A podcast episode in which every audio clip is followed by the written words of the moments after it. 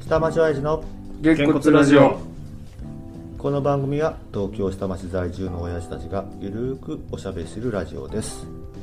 こんにちは福田です木島です勝俣です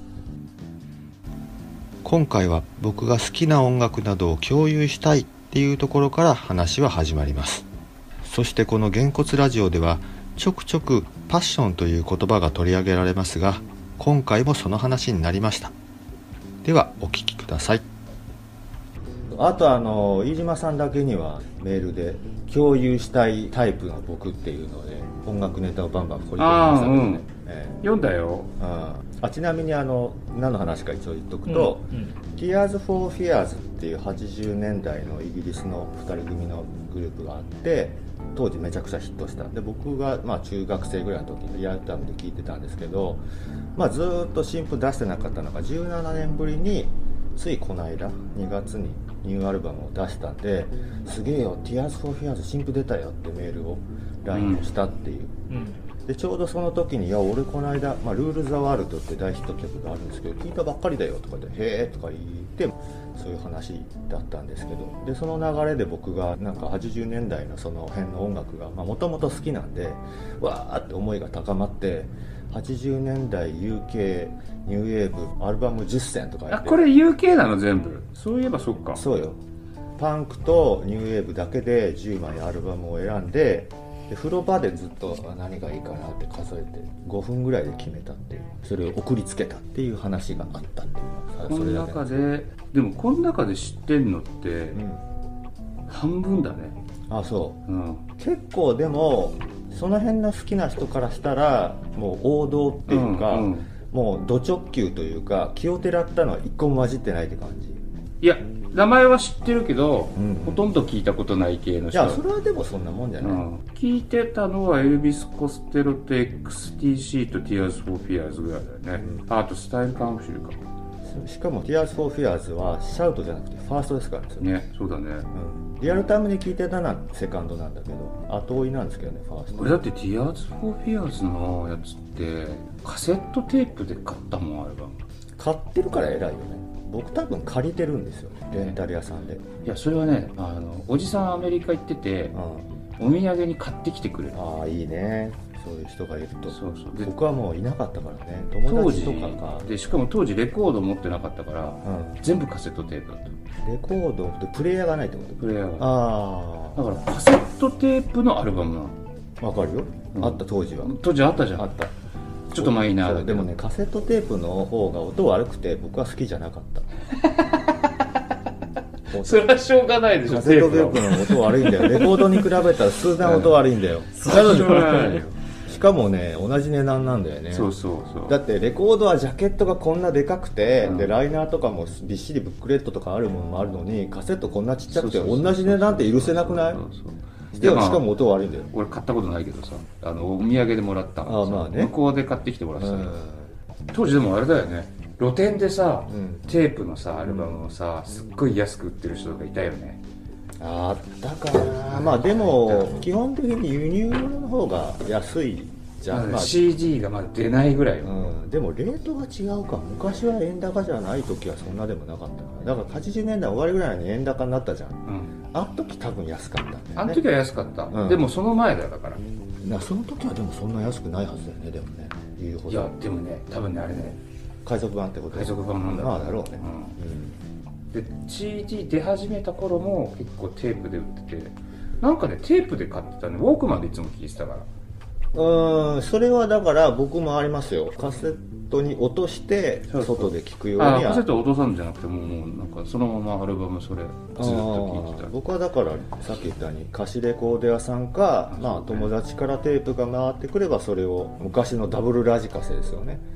あれでダビングすでるそれよりさ福ちゃんがさん「パッション見つけました」っつって送ってきてああそうそれもあったんだそれも YouTube のさそうそうそうさそうこれは何がパッシそれョ勝ンな俣のさんには送ってないでしえょ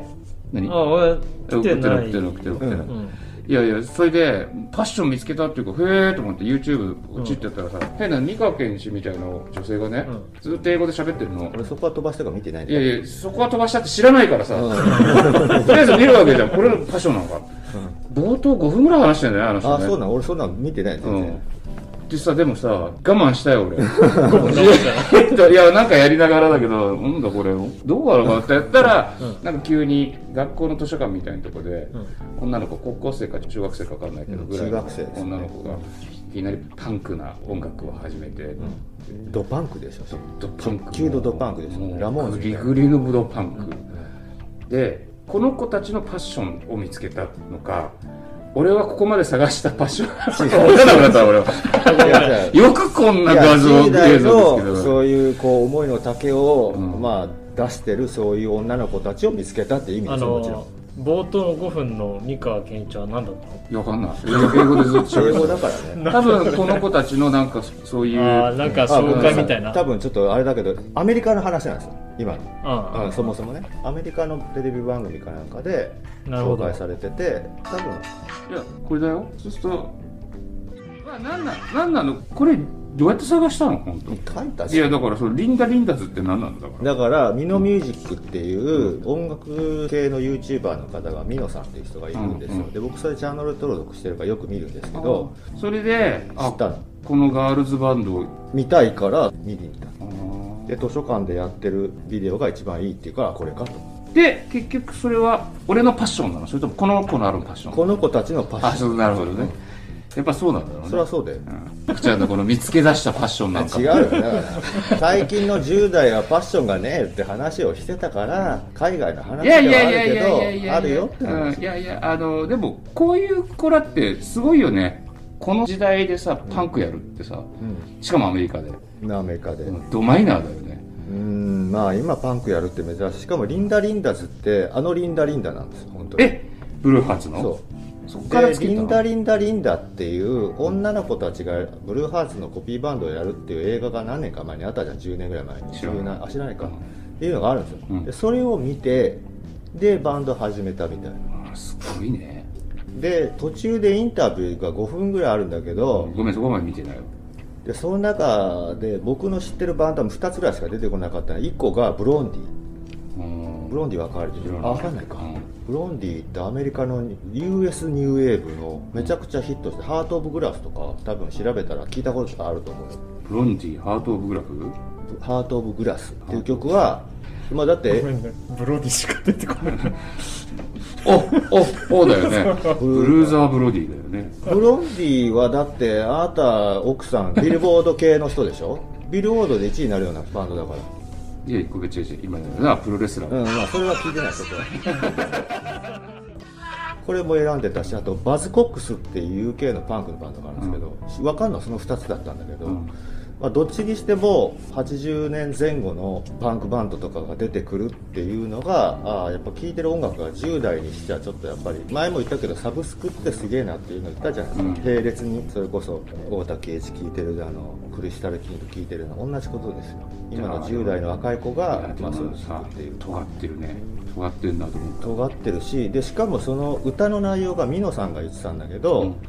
あの中華系の子が3人であの子たちはアジア系が三人アジアアジア系だよねアジア系3人いるじゃないですか、うんでそのなんか中華系の子に対してこう差別的ななんかそういうことを言う人がいたのアンサーソング的な、あパンクだね、うんことだったパンらクしだい、ね主張からしてもだからもうそうなんだね、うすごいねだからまあ中身もパンクだしでオリジナルだしね曲が全部、全然ねまたねこのね微妙にねこう服装のダサさがいいのよダサいよねまだ何にもこう手にかかってないっていう、うんでもあのねね一番最新うんのやつは TV ショーに出てるやつがあるんだけど、ちゃんとお化粧とかしてんの、あそうなんだあこれはちょっと僕の求めてるもんじゃねえなそいのやダサさが良かあったのねね好きでやってます感がすごいあーまあね強いというか、うんなんかあのダサさがい いなチープでまあチープはねこの後どうなるかだけうど、んまあでもこう世界を握るう曲にはならないよね今まだねもうパンクはさ今はならないかなだからまあね小林克也さんが喋ってくれるのはいつの日かっていう感じで、小林克也はもうやってないんややってますよやってんのもうねやってんのまだベスト「ベースキット USA」ってやってますよやってんのどこでやってんやのま俺す知よらないんだけどポッドキャストとかで聞けるあよあそうなんや、うんあじゃあでもラジ地上波でオでははややっっててないるってこと俺かだってうちいつもラディコで聞いてるもんああそうなんや、うんでねもうねおじいちゃんなのよ知ってるよそれそれはおじいちゃんでねいやで湯川玲子さんもまだやってんのああ そううん湯川玲子さんと小林克也両方聞いてんだけど湯川玲子さんはあの往年のこうゆったりとした口調の中でちゃんとそのバックボーンを説明してくれたりとかするんだけど小林克也さん「えー、あれあれなんだよあれがさなんだっけ?」っていうのがすごく多くっていやもう資料ちゃんと用意してあげてももうね、頑張れ おじいちゃん、頑張ってっていう感じがあるってなるほどいうのが、すごい好きっていうので、今聞いてる。サザンオールスターズの曲で DJ コービーの伝説って曲ある知らないないそれうん DJ コービーって小林克也のことだからへそうだよでしかも途中で入るのかな小林克也あ本当声がえまあ、あの人はね、すごいよね、独学でさ、そうだよ独学英語をだか学んらで、留学しないでそれこそマリリン・モンローとかが喋ってるのはちゃんとどういうこと喋ってるのか知りたいっていうので要は英語で出しながら英語の字幕を出すのかな、で覚えたっていうパターン俺ら俺らあの人その逸話を聞いた時にさなんかねちょっとね北朝鮮の人みたいだなと思っそれっていい言っていいことなのかなどういうことていやほら北朝鮮の人ってアメリカ行けないじゃんとかイギリス行けないじゃんでも、英語学んでる人たちがいて北朝鮮に来る観光客のガイドとか英語ペッペラなんだよねそう本場の空気触らなくても小林克也なんかさもうネイティブの人が聞いてもネイティそうブだだよねね って言っちゃう独らい学で留学せずに自分だけでやったってのは偉いすごいね俺の例えがまずかっただけね結構でもそういうパターン逆パターン日本語を覚えるっていうのはさアニメ見ててさそうね知りたいとかっていう人そうね結構いるわけじゃない最近多いよねでも俺中国留学してた時にやっぱり中国の人大学生とかさ